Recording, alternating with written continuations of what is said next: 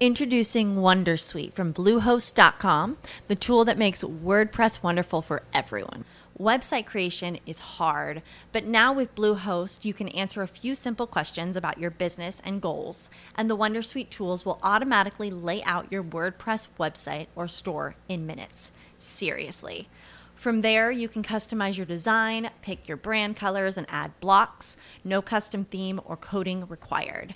You'll get content suggestions that you can keep or revise, and with Yoast SEO built in, we automatically help you get found in search engines.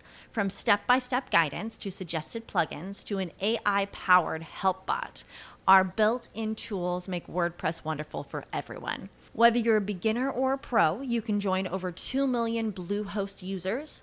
Go to bluehost.com slash wondersuite. That's bluehost.com slash wondersuite. То есть для меня провалы, ну вот такие в общепринятом смысле, именно что это какой-то вот материальный файл такой, такой это скорее даже инструмент, да, а давай побыстрее сделаем провал какой-то и что-то поймем. Вот для меня, говорит, провал скорее это когда что-то сделал и ничего не понял.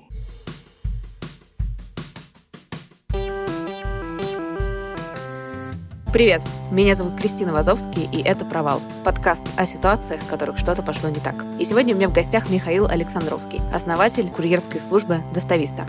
Поехали!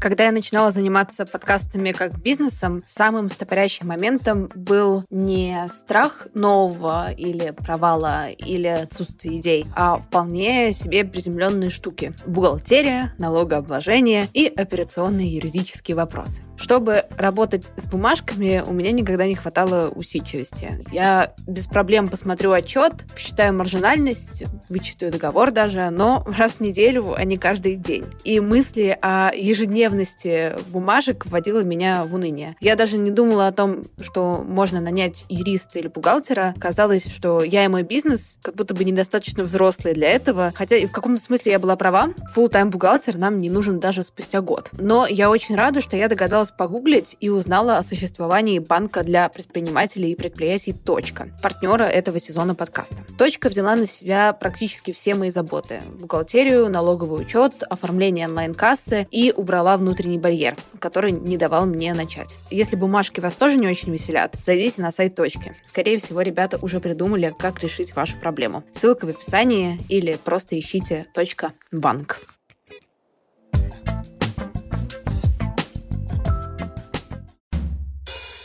Миша, привет! Привет, Кристин. Расскажи, пожалуйста, где ты сейчас, как ты сейчас и вообще, что у тебя в жизни происходит? В данный момент я в Москве. В последнее время я довольно много бываю не в Москве. Да? Первый год пандемии я пережил довольно тяжело, когда там все это остановились э, возможности перемещаться. И как-то, наверное, компенсировал это и перемещался, наоборот, больше, чем обычно. Где у тебя сейчас база? То есть одна база, как я понимаю, все равно в Москве, какая-то точка, где ты бываешь чаще всего. Какие еще есть? Как таковых баз нету. Возможно, скоро база база переместится в Амстердам. Мы хотим туда перенести э, часть офиса. Это вот будет вторая база. И, насколько я знаю, у тебя сын живет в США. Опять-таки, прямо сейчас он здесь, лето. И на самом деле, я думаю, он еще как минимум год проживет здесь. А дальше он планирует уехать в США, да. Вообще можешь какое-то дать интро, что вообще с пандемией, если что-то изменилось в твоей жизни, что изменилось, если какие-то глобальные штуки произошли? Конечно, пандемия очень сильно изменила то, как, собственно, офисы работают, да, вот эта вся история с удаленкой. Нам многих она очень болезненно как-то повлияла. Нам скорее повезло, то есть мы, когда началась пандемия, у нас уже было там 10 офисов в разных странах, и мы уже были довольно сильно привыкшие к тому, чтобы работать удаленно, да, то есть у нас даже когда мы еще сидели в офисе, у нас там часть встреч была в переговорках, а часть в зумах. Уже у нас там и оборудование специально для этого было, в общем, мы были готовы. И сейчас мы все, практически мы сейчас все работаем по домам. У нас сейчас такое правило, что если кто-то хочет поработать в офлайне, они просто идут в какой-нибудь коворк, коворкинг, сами договариваются, решают, что вот хотим в этом коворкинге сегодня поработать, компания все это оплачивает. Э, и, в общем, у нас такая сейчас супер гибкий сетап, все работают, э, кто хочет дома, кто хочет в коворкингах. Как-то пандемия на тебе отразилась, не в смысле даже того, как бизнес э, функционировал, не функционировал. Просто там многие перенесли это все практически без э, последствий. У многих э, из моих знакомых немножко ехала в тот момент немножко голова. Ты на какой части этой шкалы был скорее? Ой, я скорее в спокойной части. По сути, я интроверт, да, то есть мне и так абсолютно комфортно сидеть и видеть людей, ну или слышать людей там удаленно, или не слышать их вообще. Поэтому меня это в очень малой степени задело. К вопросу о том, что ты интроверт, ты довольно тоже часто в каких-то интервью повторяешь. В том числе там есть не только интервью, а есть еще какие-то очень крутые публичные выступления. Там одно у тебя было прям какой-то гигантический зал, и ты один с микрофоном на сцене стоишь и супер уверенно, супер заряжающе вещаешь. Тебе вообще такие штуки легко даются? Конкретно к этому выступлению я готовился довольно долго, да, то есть это прям был такой план сделать большое выступление для большого количества людей. И я прям тренировался, репетировал, репетировал, там делал презентацию за много итераций. То есть это прям был такой серьезный проект. Он мне дался не очень легко. В результате, в общем, дал мне определенную уверенность, да, что, ну окей, такие штуки я тоже могу делать. Почему у тебя вообще была задача и в голове история про то, что тебе нужно вот на такую штуку пойти? Если прям совсем честно, если попробовать э, копнуть э, в глубину, то меня вообще, конечно, больше всего мотивирует любопытство, самое разное любопытство, да, мне все время хочется что-нибудь поделать, что я раньше не делал, и вот это было одно из направлений, если честно, кажется, я там не дожал. То есть вот это там большое выступление, было много народу, я справился с волнением, все с этим было хорошо. Я знаю людей, которые кайфуют от какого-то коннекта с большим залом, что какая-то энергия туда идет, обратно, вот они начинают чувствовать эту энергию, это их заряжает. Такого у меня так и не произошло. Какого-то суперконнекта с залом и какой-то энергии я не почувствовал, а может быть надо, потому что, как я говорю, всегда хочется чего-нибудь найти новое, и в частности, как бы найти источник энергии новый, найти место, место, куда ты энергию вкладываешь, на тебе возвращается, мне кажется, супер важно. Ты говоришь, что ты не дожал. Как у тебя вообще работает с точки зрения порадоваться каким-то своим успехом? Умеешь ли ты что-то ты сделал, что-то у тебя получилось, и ты прям такой, е, я молодец? Да, но вопрос тут в формулировке успеха. То есть меня не очень мотивирует, как ни странно, результат. Хороший результат, я такой, ну окей, это не то, что типа вау, да, для меня вау это когда я что-то понял очень крутое, что я не понимал раньше, или узнал что-то, или вот что-то научился, да, то есть вот я человек, который такой человек Discovery, да, то есть я бы, наверное, в прошлых жизнях был бы каким-нибудь этим путешественником. На самом деле я тоже вот думаю о том, каким успехом там я радовался, и, наверное, думая о бизнесе, у меня там не какие-то метрики, не какие-то цифры, да, что типа удалось вот выйти на такие объемы. Это такое, ну, типа, окей, да, это круто, объемы это круто. А скорее то, что получилось э, в результате построить э, какую-то штуку, которая, она довольно новая. У меня была идея, как должен бизнес изнутри работать, и это немножечко не так, как работают, э, ну, те компании, которые я видел до этого, в российские в основном. Мне очень круто, и я вот хочется закричать «Вау!», вот понимая, что вот именно получилось сделать вот такую штуку новую, да, которая, она и для меня новая. Она, конечно, может быть для там американских, для Силиконовой долины это не совсем новая штука, там такое часто, но вот э, то, что это для меня новое, и сам бизнес-модель новая, как это внутри устроено, вот это, конечно, дико приятно. Знаешь ли такое тестирование по Хогану? Да, да.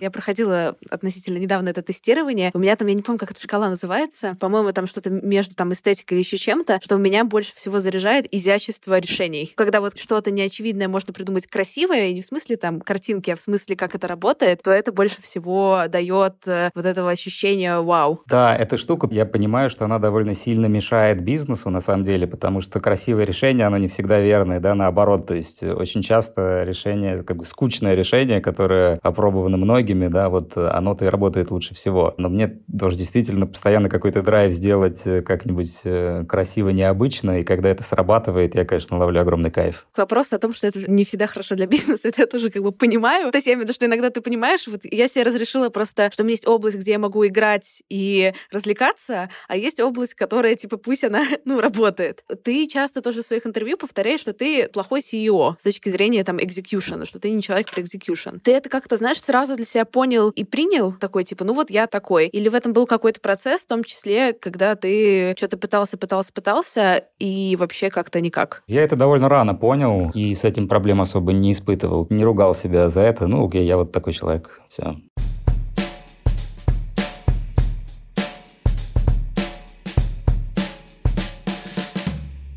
Мы сейчас как-то нащупали какую-то одну, возможно, из сторон, которая тебя прям прикалывает в работе, деятельности, да, то, что дает больше всего энергии. Вот если обращаться в обратную сторону, то какие провалы какого типа ранит больше всего? Провалы в максимально широком смысле. Слушай, ну тут прямо не знаю, да, на какую-то классификацию видов провалов, э, наверное, какая-то нужна, потому что тоже что называть провалом. Но вот из того, что я рассказывал, то есть я же такой как бы серийный предприниматель, у меня были разные до этого компании, и парадоксальным образом, то есть у меня, например, есть компания, она все еще небольшая, и она вряд ли когда-то будет большой, и она очень-очень э, обычная, да, то есть она работает, она работает как еще сотни других похожих компаний, там я уже давно ну, не имею к ней отношения, другие люди управляют, и это скорее для меня провал. А вот те стартапы, которые я там запускал, вкладывал собственные деньги, деньги инвесторов, и которые в результате закрылись, вот они мне не настолько провалами кажутся, потому что это было круто, я что-то там понял из этого, да, там в результате перестроил э, свое поведение на будущее, да, там, и в результате что-то стало получаться. Но опять-таки в определение провала, оно такое не по материальному результату, а скорее по какому-то там внутреннему, личному. А если копаться, вот ты говоришь, да, вот эта компания, которая вроде работает и вроде не с тобой, но это ощущается большим провалом, чем то, что прям провалилось в каком-то более стандартном понимании. А почему? Что вот в этой компании, которая работает, что задевает тебя, что ты такой, блин, что-то не получилось? Там она получилась совсем не такая, как задумывалась. Э, в общем, она сползла по градиенту туда ко всем. Она как все работает. Она как все работы компании в этой области делает примерно все то же самое. Для меня вот это провал. Страшно быть обычным? Ну, средним. Делать что-то среднее. Слушай, это не то, что страшно, это дико скучно, это непонятно зачем. К вопросу непонятно зачем. Тоже я читала, слышала смотрела, что у тебя был как раз там какое-то количество лет назад, э, насколько помню, в 37-38 лет, то, что ты сам назвал а кризисом среднего возраста, когда ты там чем-то занимался, но чем-то, видимо, не тем. Можешь про тот период повспоминать, рассказать? Собственно, тогда это был, да, какой-то период э, ошибок, который в конце концов я на этих ошибках научился, да, там и в результате скорее они все пошли на пользу, но в моменте это было довольно тяжело, потому что у меня сейчас ничего не получалось, компании, да, вот эти старт стартапы не взлетали, закрывались. Ну, в общем, как-то чувствовал себя именно в кризисе, да, то есть у меня все время была идея сделать что-то новое, да, то есть, как я говорил, то есть мое это любопытство встроенное довольно сильно, типа либо узнать что-то новое, либо сделать что-то новое. Ну вот не получалось ничего довольно долго ничего не получалось. Все либо скатывалось к тому, что делается обычно, либо закрывалось. Ну, тогда я тоже да, рассказывал, там я в результате в настоящую депрессию попал, там, да, с антидепрессантами оттуда выходил. Был ли какой-то в этом дополнительный слой сложности?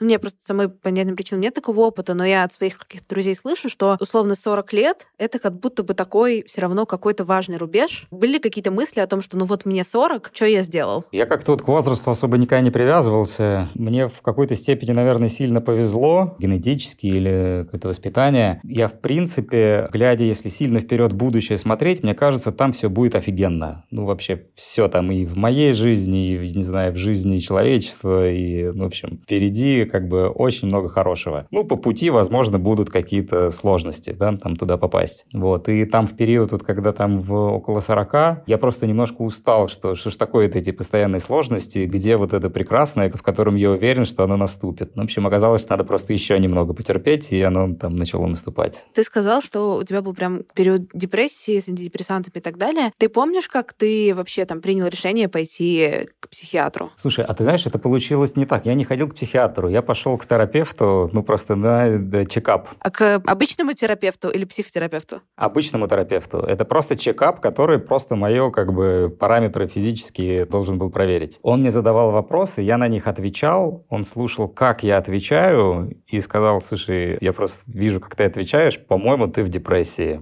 по-моему, тебе нужно этим вопросом заняться. А депрессия, она же такая штука, она изнутри, это непонятно, что это депрессия. Ты изнутри, там у тебя всегда есть какие-то причины, а почему все вот так плохо. И кажется, что, ну, как причины вовне, и а что ты можешь с этим сделать, да, там, ну, вот, там жизнь такая. Поэтому, конечно, очень важно, чтобы кто-то тебе обратил на это внимание, да, кто-то тебе сказал. После этого все гораздо легче идет. Когда ты понимаешь, что с тобой. Да, когда ты понимаешь, что с тобой, что, ну, ты просто относишься к этой к проблеме, которая вот есть там средство решения. Вот антидепрессанты – одно из средств. А сколько это, получается, лет назад было? Чуть больше 10 лет. Сейчас психотерапия, по крайней мере, в Москве, в Петербурге, условно, уже практически штамп. Но 10 лет назад э, как будто бы ситуация была немножко по-другому. Ты вообще рассказывал о том, что с тобой происходит каким-то, ну, условным друзьям или какому-то кругу? Не, я не понимал. Ну, говорю, просто казалось, что какие-то внешние обстоятельства мешают мне радоваться жизни. Вот было только такое ощущение. В то время, да, никаких психотерапевтов я не ходил. Друзья как бы тоже фидбэк никакой не давали. Не знаю, может быть, казалось, что подустал человек и все.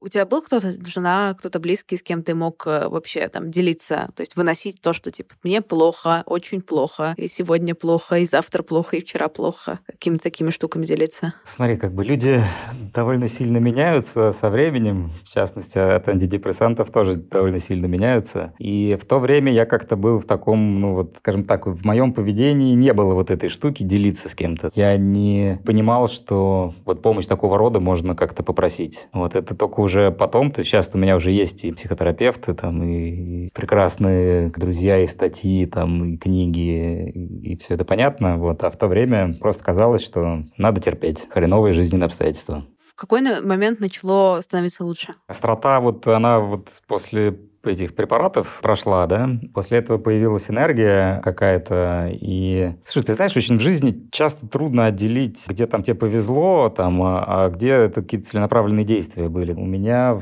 в, там появились какие-то новые друзья, там, предприниматели, у меня появилась идея достависты, там, я ее начал делать, и, ну, в результате как-то все одно за другое, и, и вроде все стало хорошо. Но если так от, до конца честным быть, могло не повезти, могло бы оказаться так, что и очередной стартап бы у меня, новый стартап провалился бы, я бы попал там в очередную петлю какую-нибудь депрессивную. Мне кажется, что можно очень э, философски, э, предпринимательски относиться к провалам, но если у тебя как бы они один за одним на каком-то даже не микроуровне, а макроуровне, то это, наверное, гипотеза сложно все равно, так или иначе. Какую гипотезу ты имеешь в виду? Я имею в виду, что сложно относиться философски, если у тебя один за одним провал э, все равно идет. То есть можно говорить, провалы — это классно, провалы супер, они нас учат, но должна быть, наверное, какая-то мера. Ну, конечно, конечно. В какой-то момент должно что-то хорошее произойти обязательно. И чтобы понять, что тебя провалы учат, ну, что-то должен где-то прийти успех, да, который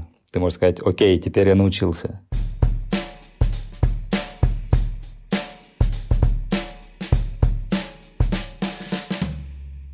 Ты тоже в одном из своих интервью сказал, что в последнее время меня все больше интересуют люди, а там, условно, это я немножко перефразирую, а не процессы. Когда начался этот курс про людей, а не на про штуки, про цифры? Достависта, она где-то вот ну, уже, можно сказать, 10 лет назад, ну, 9, да, началась. И первые несколько лет, ну, как бы я все еще был далек от людей, да, там мне казалось, что вот, типа, строить бизнес — это систему строить, э, какой-то там, не знаю, процессы, алгоритмы. Вот в этом уравнении как-то людей было не очень много. Вот, а потом, ну, просто, когда бизнес рос, э, не знаю, я там разговаривал с другими предпринимателями, я читал там книжки, какие-то лекции слушал, э, и все больше понимал, что людей невозможно исключать из этих уравнение. Более того, чем больше ты внимания как бы туда направляешь, тем э, на самом деле больше output э, идет, да, то есть просто, чтобы было понятно, до достависты все стартапы, которые я делал, я был не очень сильно вовлечен. Мне казалось, что моя задача придумать каким-то образом, не знаю, верифицировать идею, собрать команду, а дальше они сами. И, собственно, доставист это был первый мой опыт, когда вот такой hands-on, когда я решил, что-то не работает. Вот, короче, несколько раз пробовал, так не работает, давай-ка я попробую сам. Когда стал разбираться сам, я вот довольно быстро как бы уперся в то, что а люди-то это самое важное, да, там в компании в результате от того, что за люди и какие между ними отношения, как они друг к другу там относятся, ну, зависит, наверное, это больше половины успеха компании. Когда ты сделал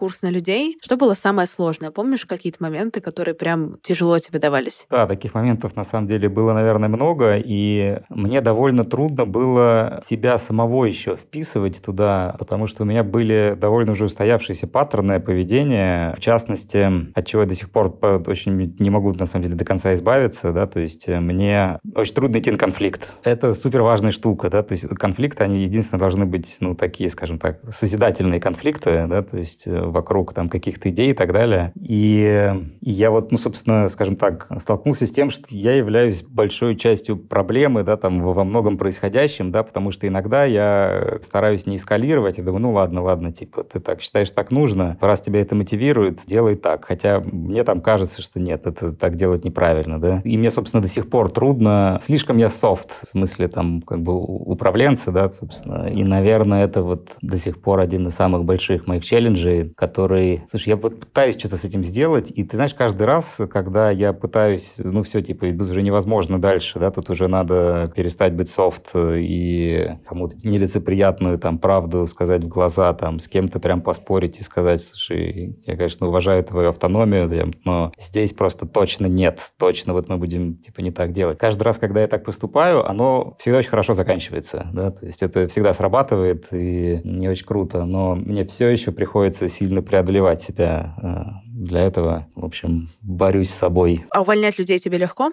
прощаться? Не очень легко, но с этим я как-то научился справляться. То есть, ну, все-таки какая-то там, не знаю, целесообразность, бизнес-целесообразность э, побеждает. Другое дело, я все еще недоволен как я это делаю иногда. В идеале быть полностью откровенным с человеком и сказать, вот, э, что не так в точности. А, по-моему, Рэй Далио замечательное было выражение, что, типа, доброта и точность — это, в конце концов, одно и то же. Если хочешь быть добрым человеком, давай абсолютно точный ему фидбэк. Мне это тоже все еще трудно. Я помню, там один из, ну, это, правда, давно уже было, у меня был такой трюк, который сам ну, позволял мне чувствовать себя лучше. Я говорил людям, слушай, ты крутой чувак, но, кажется, компания тебе не подходит подходит. Кажется, что ты типа в другого вида компании будешь себя чувствовать гораздо лучше. Это такое как бы лукавство, но оно вроде не, человека не обижает, но, скорее всего, не будет какой-то там болезненной реакции с той стороны. Но вообще, конечно, так делать нельзя. Для человека будет супер полезно, если он получит супер как бы четкий ответ, да, то есть если он поймет, что не так. Сейчас мы разработали внутреннюю политику, мы не можем увольнять людей, просто сказать уже, чувак, что-то мы подумали, плохо ты работаешь, не то мы ожидали, до свидания. Это обязательно обязательно надо проговаривать с человеком заранее и говорить, слушай, вот смотри, нам кажется, что вот это, это у тебя что-то не работает, давай попробуем это пофиксить, да, давай попробуем починить. Давай вот следующий месяц сосредоточься вот на этом. Если у тебя начнет получаться, то все окей, ты остаешься. Не начнет получаться, тогда до свидания. Как бы заранее давать фидбэк. Ну, то есть сейчас это нормальная практика везде, но вот э, пока мы еще были маленькие, у нас так не работало. Ну и когда окончательно с человеком расстаешься, конечно же, ну, то есть он уже на самом деле должен понимать, в чем дело, да, что вот он пробовал вот эти, то есть мы от него ждем это, вот он это пробует, э, и он сам должен понимать, что это у него не получается. То есть, может быть, ему надо там потом, не знаю, в другой компании искать себе другую роль, да, потому что не получается. Ну или другую компанию с какими-то с другими ценностями. К вопросу о ценностях, я еще считаю довольно забавную книжку, у меня какое-то вдохновляющее название, но в целом она про культурные ценности в запуск. Прикольная довольно книжка. Delivering Happiness, вот это? Угу, да-да-да. И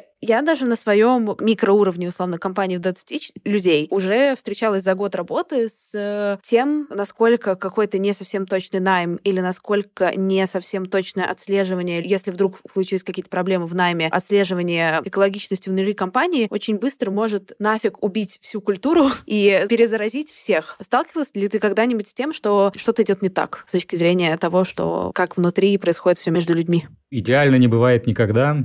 Все время хочется что-нибудь подправить и улучшить. Мне кажется, культура компании — это штука, которая... Вот она на ранних этапах, она возникает какая-то, которая, конечно, сильно зависит и от основателей, и от первых людей, которых ты нанимаешь.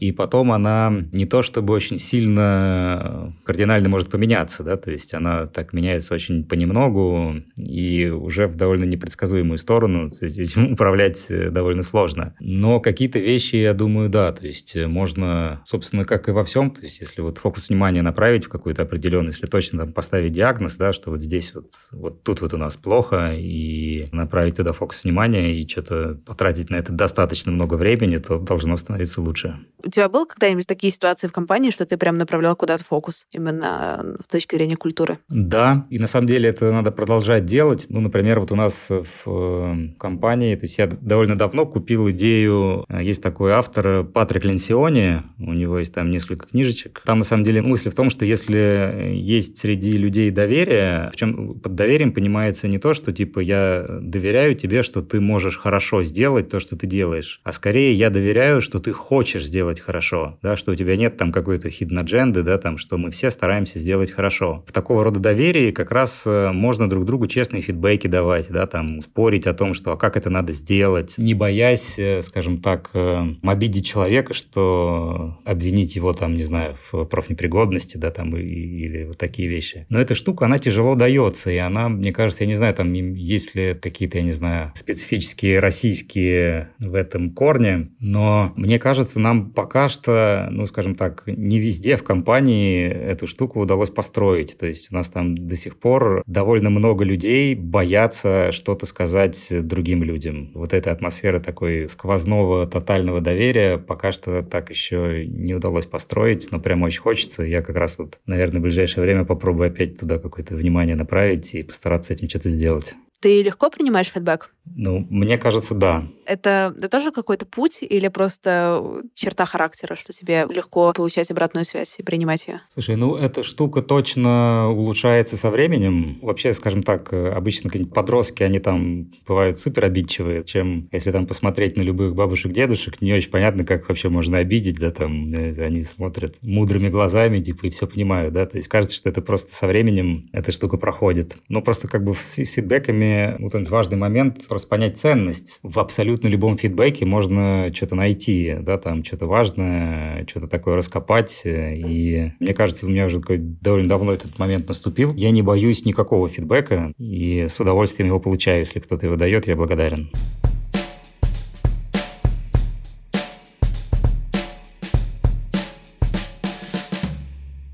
Ты можешь э, вспомнить какой-то свой провал? Вот то, что ты сам коннотируешь как провал. Слушай, ну более-менее бесконечное количество провалов в моей жизни. То есть э, у меня еще есть такая черта, я, ну опять-таки же на третий раз э, из-за этого любопытства врожденного, я очень часто что-то делаю даже понимая, что это будет провал, но это как такая разведка боем, да, что я при этом что-то много очень пойму. То есть у меня с первого раза практически ничего в жизни хорошо не получается, и, и там вообще не получается, да, там вот тот же предпринимательстве, да, это, ну вот в 40 лет только у меня удалось наконец сделать компанию, которая, ну, по крайней мере, мне нравится самому, да, там, что в ней происходит. То есть для меня провалы, ну вот такие в общепринятом смысле, именно что это какой-то вот материальный файл такой, такой это скорее даже инструмент, да, давай побыстрее сделаем провал, провал какой-то и что-то поймем. Вот для меня, говорит, провал скорее это когда что-то сделал и ничего не понял. А можешь ли вспомнить, помимо той компании, которую нельзя называть, которую мы сегодня с тобой обсудили, какие-то провалы как раз э, по твоей системе координат? Что-то сделал, ничего не понял. Наверное, такие больше тоже не про результаты, а про какой-то процессные штуки. То есть э, даже вот в достависте бывало, что условно там вот прошел месяц, я вот что-то работаю, что-то делаю, какие-то зумы и так далее. Вот месяц закончился, я так оглядываюсь назад, что я понял за этот месяц? Ничего. Ну, как бы ничего существенного, да, там, ну,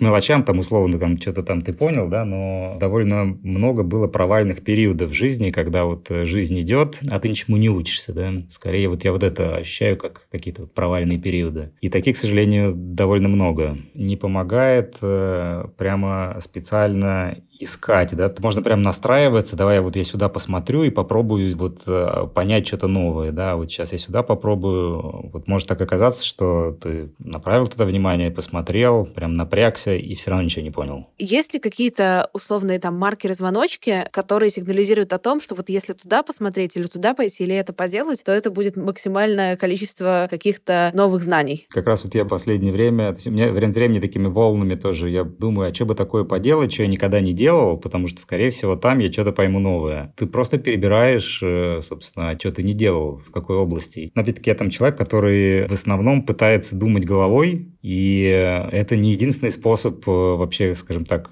познавать этот мир, да, там, и узнавать что-то новое. Это не обязательно можно делать головой. Поэтому я вот в такие вот периоды, когда я что-то хочу и совсем перестаю быть удовлетворен тем, что я новое узнаю, то как бы я просто стараюсь перестать что-то делать головой, да, там, начинать что-то, я не знаю, какой-нибудь новый вид спорта. Не знаю, я вот недавно, например, стал в каких-то гуманитарных науках, ну, там просто пытаться разбираться. То есть сначала мне прям даже было сопротивление сопротивление, знаешь, потому что когда ты видишь какой-нибудь там гуманитарный график, э, где там непонятно что по осям, очень странно сформулированы, скажем так, э, результат этого, все казалось, господи, типа, да что это такое, как это можно разобраться. Вот, но в какой-то момент я воткнулся, я понял, что, окей, там не надо просто придираться, да, там каким-то к формальным вещам, и, в принципе, мысль-то понятна, да, то есть вот э, авторы хотят донести эту мысль, вот они иллюстрируют вот этой немножко странной картинкой, ну, типа, окей, да, в общем, начинаешь туда врубаться, и там я вот зауважал гуманитарные науки, да, то есть все эти теории, да, там и личности, развития и прочее, они на самом деле довольно крутые, и там, ну, реально крутые люди об этом думают, мне кажется, и результаты интересные, и все. Ну, там, условно, лет 10 назад бы я бы на это все сарказмом бы смотрел, что это где, где, где тут формулы, да, там, где там цифры. Вот, а сейчас уже совсем по-другому на это смотрю. Я, на самом деле, понял, как сформулировать, какой признак можно заметить. Это, может быть, лично для меня работает. То есть, когда ты чувствуешь, что ты к чему-то, к какому-то явлению там относишься снисходительно, кажется, что эта штука неважная и туда там не надо, то вот это как раз хороший признак, да, то есть, э, может быть, как раз там что-то есть. Как поступать с такими штуками вроде дизайна человека, к которым ты относишься скептически, но примерно понятно, почему, как будто. Вы тоже идти и разбираться? Ты знаешь, да. На самом деле, я помню, свое время я с астрологией даже себе нашел рациональное объяснение, почему люди, там, родившиеся в разном месяце,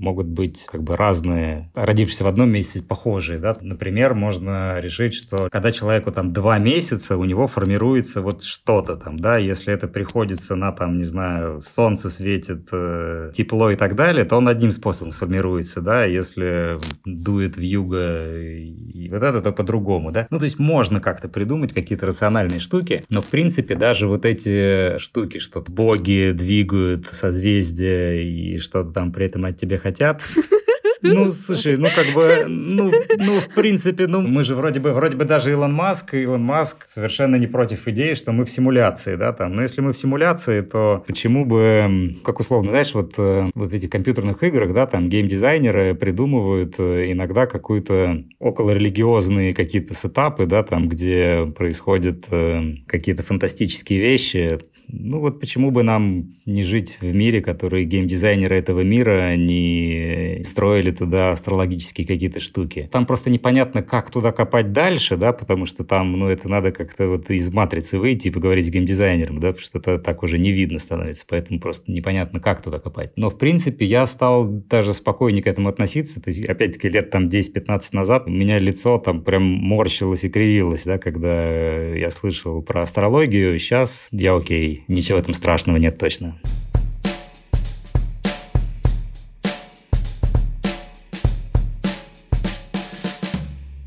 Можешь ли ты рассказать как про свой провал, который ты на самом деле не считаешь провалом, но в каком-то общем представлении это был прям антиуспех. Но ты такой, зато чему научился, классно. Слушай, ну у меня ничего не приходит э, сейчас в голову лучше, чем вот история про два предыдущих стартапа, которые я в оба из них там привлекались деньги там внешних инвесторов, в результате инвесторы деньги потеряли, стартапы закрылись, и снаружи это выглядит ну именно как провалы. Но без этих провалов я бы, ну, скажем так, не попал бы в сегодняшнюю точку, да, и не научился на них. Может быть, это чисто, говорю, мой способ. Я вот, например, восхищаюсь людьми типа там какого-нибудь Цукерберга, который взял и сразу сделал э, Facebook, да, там, без каких-то череды фейлов, да, там большинство предпринимателей все-таки у них далеко не с первого раза, да, там э, все это запускается. Вот, так что, кажется, да, для предпринимателя вот э, формальные провалы, они на самом деле почти всегда это какие-то очень важные уроки, без которых дальше ничего не работает.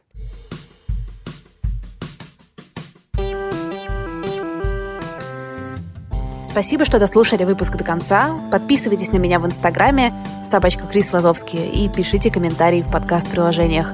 Я буду рада вашей обратной связи. До встречи на следующей неделе. Пока-пока.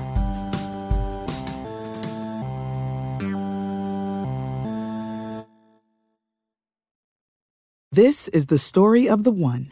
As head of maintenance at a concert hall, he knows the show must always go on. That's why he works behind the scenes ensuring every light is working, the HVAC is humming, and his facility shines. With Granger's supplies and solutions for every challenge he faces, plus 24 7 customer support, his venue never misses a beat. Call quickgranger.com or just stop by. Granger, for the ones who get it done.